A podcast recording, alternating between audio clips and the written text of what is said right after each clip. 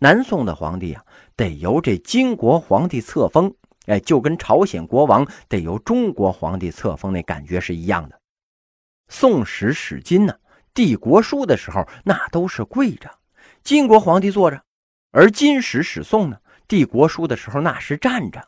宋朝皇帝呢也得站着，上国来时当下国之主啊。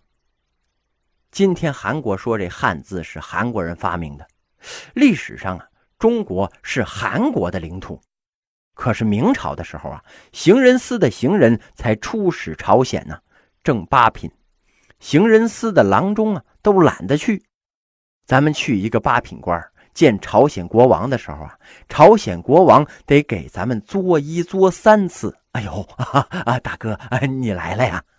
咱们的行人呢，还爱答不理的，懒得理你。中国要去一个二品官呢。他们全国得跟开奥运会一样。宋朝的情况啊，和朝鲜也差不多。人家金国随便来一个使臣，跟你的皇帝那就平级呀。所以呢，宋朝皇帝都不想接见金使，派宰相去接。金国也能理解，哎，双方呢很有默契。每年宋朝要给金岁币五十万，后来啊一度降到了四十万，后来呢，哎又涨到了六十万了。银绢各半。当时啊，宋高宗的年号叫绍兴，所以这次和议呢，就称为绍兴和议。绍兴和议啊，使南宋与金对峙的局面确定，双方力量均衡啊，对峙了七八十年。这个时候啊，金把都城迁到了燕京，改名叫中都，哎，就是今天的北京啊。辽金两国汉化程度啊，那是相当高的。金朝啊，到了第五代皇帝世宗的时候，基本上啊，贵族都不会说这女真语了，也不认识女真文，完全汉化了。后来呀，清朝吸取了教训，乾隆爷一再下令兴骑射讲满语，可是啊，也没撑多久。金迁都燕京的时候啊，是金国第四代皇帝，中国历史上有名的暴君呢。海陵王完颜亮，完颜亮迁都用的这个招啊，狠到什么程度啊？金国的贵族不愿意南迁，哎，我就把你们家祖坟刨了，把坟迁到中都，你跟不跟着来呀？太祖、太宗的坟全给刨了，金朝皇帝的皇陵啊，全在北京的房山。民国的时候啊，还有遗存，今天连地宫入口那都找不着了。其实啊。找到也没用，蒙古人太恨金国了，金帝陵都被盗了。北京有两个王朝的皇陵啊，一是金，一是明。金在房山，明在昌平。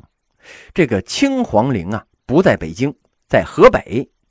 金中都的范围呢，主要是今天宣武和丰台。哎，北京三环上啊，有很多地名，那都是金中都延续下来的。你比如说这个丽泽桥吧，就是来自金中都的城门丽泽门。这个丰义桥呢，来自于金中都的正门丰义门。丰义门呢，往南五里有一个台祭天，哎，相当于天台吧。所以这个区呢叫丰台区。这样啊，金朝统治的中心完全转移到了中原，基本上啊被汉化成了中原民族了。宋金对峙了九十年左右，谁也吃不掉谁，直到蒙古高原上兴起了一个更强大的游牧民族。十二世纪中期呀，铁木真统一了蒙古草原了，这是蒙古草原第一次得到统一呀。铁木真在蒙古语里边啊是“金刚”的意思，很贴切。蒙古草原上有很多的部落。蒙古部呢，只是其中之一。此外啊，还有塔塔尔部、汪古部、蔑尔乞部啊等等吧。但是铁木真后来把这些部落都给灭掉了，所以呢，草原上的民族统称为蒙古族。一二零六年呢，铁木真称成吉思汗，蒙古汗国建立了。成吉思汗的意思啊，是拥有四海的汗。蒙古的对外战争啊，西到中亚俄罗斯，南到印度河，然后还打西夏和金。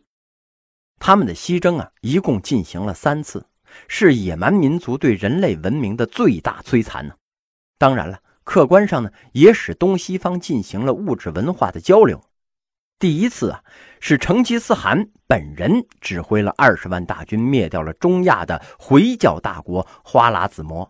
这花剌子模呀，大概在今天的乌兹别克斯坦，呃及土库曼斯坦。蒙古军攻城啊，有个规矩。如果这座城没抵抗就投降的话呢，破城之后啊，超过车轮高的男子一概杀死，妇女、儿童、工匠呢留作奴隶。如果这个城市敢抵抗，破城之后啊，鸡犬不留，全城夷为平地，播撒牧草啊。像什么玉龙劫赤啊、撒马尔罕呢，这些古城就是因为这样而找不到了的，因为他们抵抗了，都被后来播种的牧草所盖。蒙古人呢，在战场上每杀死一千人，就倒掉一具尸体用来计数。一场战役下来呀，那战场上倒掉的尸体是比比皆是啊，极其的野蛮残忍。蒙古人的货币上啊，印的是成吉思汗，但是今天蒙古跟咱们不是一个国家呀，我们呢也没必要把他当祖宗。更没必要把他所谓的西征看作是中国人的骄傲。假如啊，当初日本人征服了中国，那我们还要唱呃歌颂日本天皇的歌吗？虽然中国也有蒙古族，但是成吉思汗呢，出生在外蒙古，埋葬在外蒙古，跟咱们不是一回事儿。中国历史上第一次亡国呀，没有什么可值得纪念的，更不能把它当做骄傲。你被人家给灭了，还说哎挺好，那属于恬不知耻。成吉思汗呢，第一次西征主力一直打到了印度河，也就是今天的巴基斯坦呢。但是啊，那儿太热了，所以成吉思汗呢班师回去了。西征的另一支偏师由蒙古的名将哲别和速不台指挥，哎，打到了太和岭，也就是今天的乌拉尔山脉。后来呢？成吉思汗在攻西夏的时候死了。他死的时候啊，密不发丧啊。如果西夏知道他死了，那就该抵抗了。西夏的皇族呢，也因此全部被杀了。成吉思汗的遗体呀，被运回了蒙古老家，哎，叫祈年谷。这个地方啊，不知道在哪儿，因为他们走了一条没人知道的路。沿途呢，见一个人杀一个人呢，不能让你看到大汗出殡。到了地方埋葬之后啊，哎，万马踏平，不起坟头，播种牧草。仪式完成之后啊，杀了一头小骆驼，让这母骆驼呀眼睁睁地看着。来年祭祀的时候啊，赶上这头母骆驼，母骆驼走到这个地方啊，自然很悲痛，嚎叫不已。大家就知道了，哎，这是成吉思汗的灵。于是呢，就举行祭祀。母骆驼一死，哎，再也没有人知道他埋在哪儿了。但是呢，肯定是在外蒙古，但是找不着。今天内蒙古伊金霍洛旗的成陵是成吉思汗的衣冠冢，不是他的尸体所在地。成吉思汗呢，是靠着一棵大树死的。所以啊，蒙古人把那棵树给锯下来了，抛成了两半，挖成槽，哎，搁里边了。三道金箍一围，这就是他的棺材了。陪葬有什么？金盔、金甲、金碗、金盘子、金筷子吧，就这些。这蒙古人呢，很环保。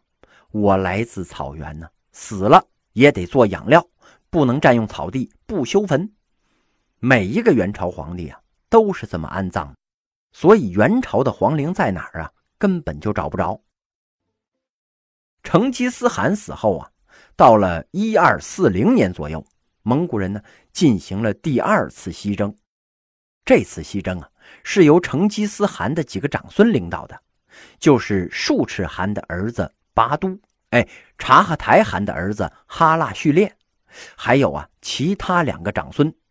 所以呢，这次西征啊。叫长孙西征，一直打到了多瑙河呀，占领了波兰和匈牙利，兵锋直指维也纳呀。此时啊，蒙古的第三代贵由汗病逝了。蒙古人不像汉族人有嫡长子继承制啊，那是谁的拳头大，哎，谁就当老大。贵由汗这么一死啊，这些蒙古贵族就回到了草原上抢汗位去了，留下的偏师呢，被欧洲的联军击败，避免了整个欧洲的灭亡啊。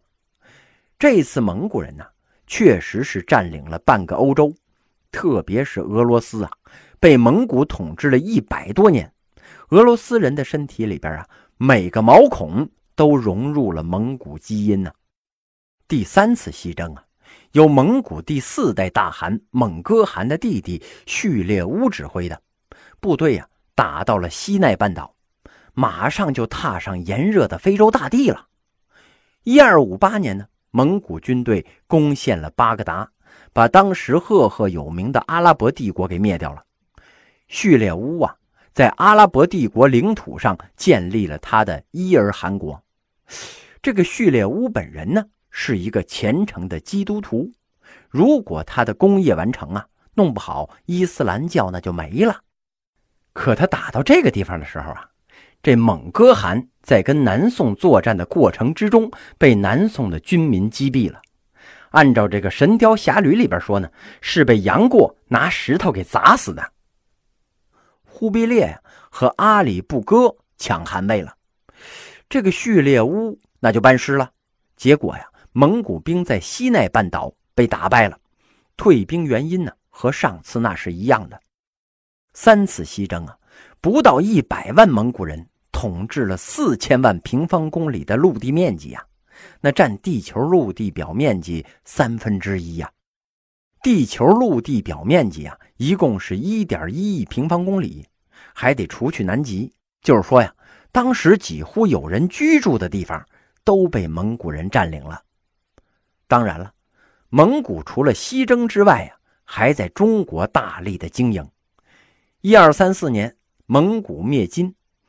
蒙古建国之后啊，不断的跟金打仗。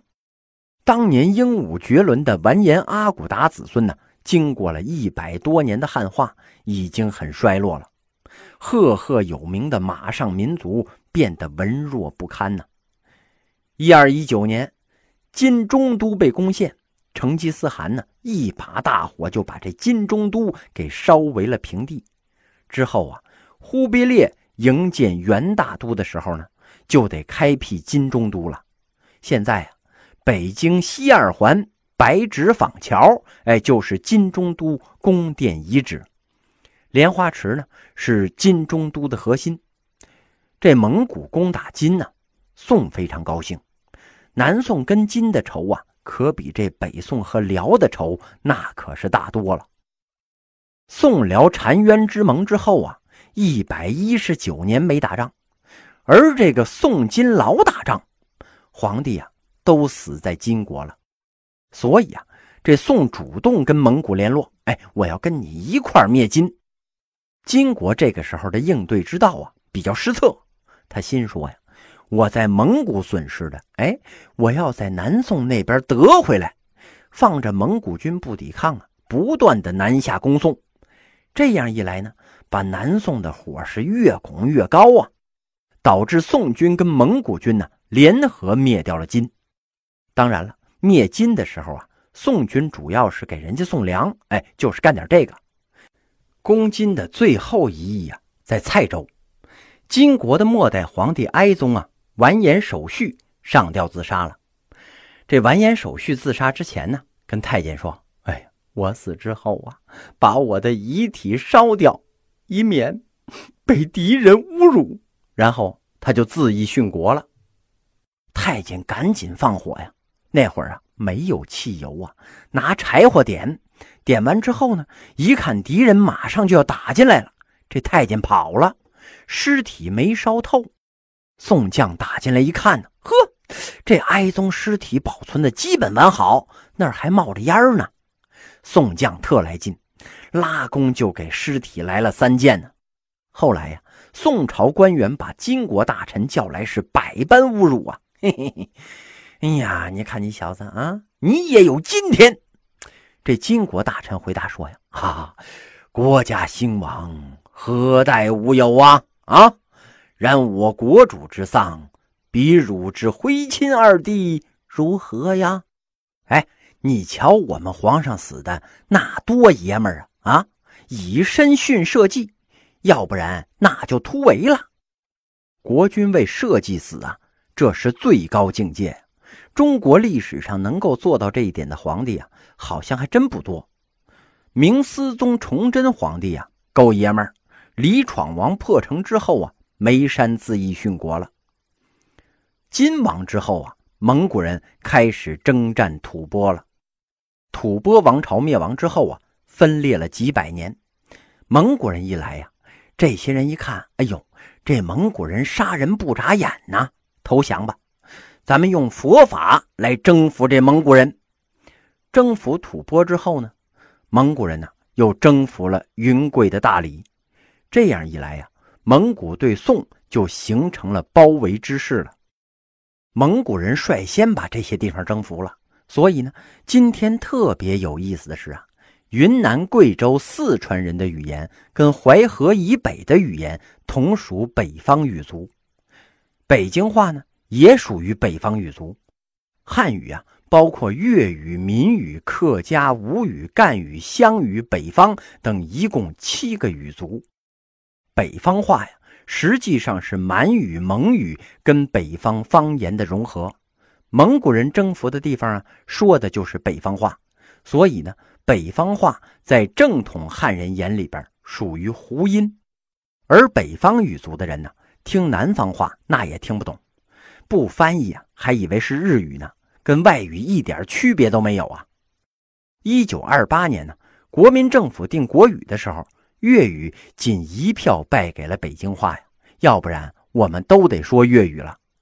现在呀，西方国家拍的电视剧、电影一演中国人，说的多半呢都是粤语，他们就以为那是中国的国语，他不知道蒙古人呢已经用北方话占领了国语了。一二七一年呢，忽必烈改国号为元，定都燕京，改燕京为大都，统治中心呢向中原转移了。忽必烈啊，就是元世祖，像什么元太祖啊、元太宗、元定宗、元宪宗，都是后来追谥的。忽必烈的国名啊，取自《易经》，大灾前元呢，各取一个字，那就是大元。这个秦统一以前呢，王朝的名字都是部落名，夏部落、商部落、周部落。后来呢，王朝的国号都是开国国君的官名。这秦王当然建立秦国呀，汉王刘邦建立汉朝，魏王曹操当然就建立魏了。再然后啊，隋国公、唐国公、归德军节度使建立的朝代啊，分别是隋、唐、宋。到了元了。前朝是放羊的，这怎么办呢？哎，《易经》里边取一个吧。以后大明、大清也和这元是一样的，